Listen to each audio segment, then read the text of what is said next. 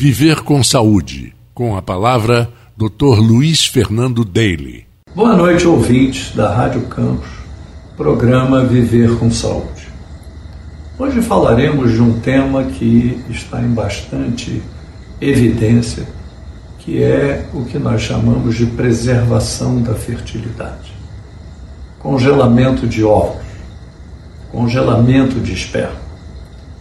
O congelamento de esperma só deve ser recomendado naqueles casos em que o indivíduo vai fazer uma vasectomia ou nos indivíduos que vão fazer um tratamento químio ou radioterápico que vai destruir o tecido testicular.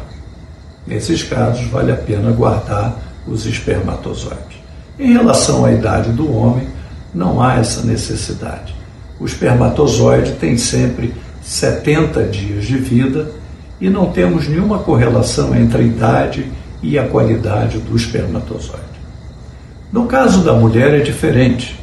O óvulo vai perdendo a sua qualidade genética ao longo dos anos, diminuindo a possibilidade de engravidar, aumento do número de malformações fetais e aumento da quantidade de abortamentos que ocorrem.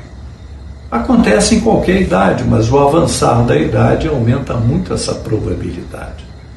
Então, quando congelamos um óvulo, aquele óvulo vai ser congelado com a qualidade daquela idade do congelamento, podendo ser usado numa idade futura, mas com os benefícios da idade que ele foi congelado.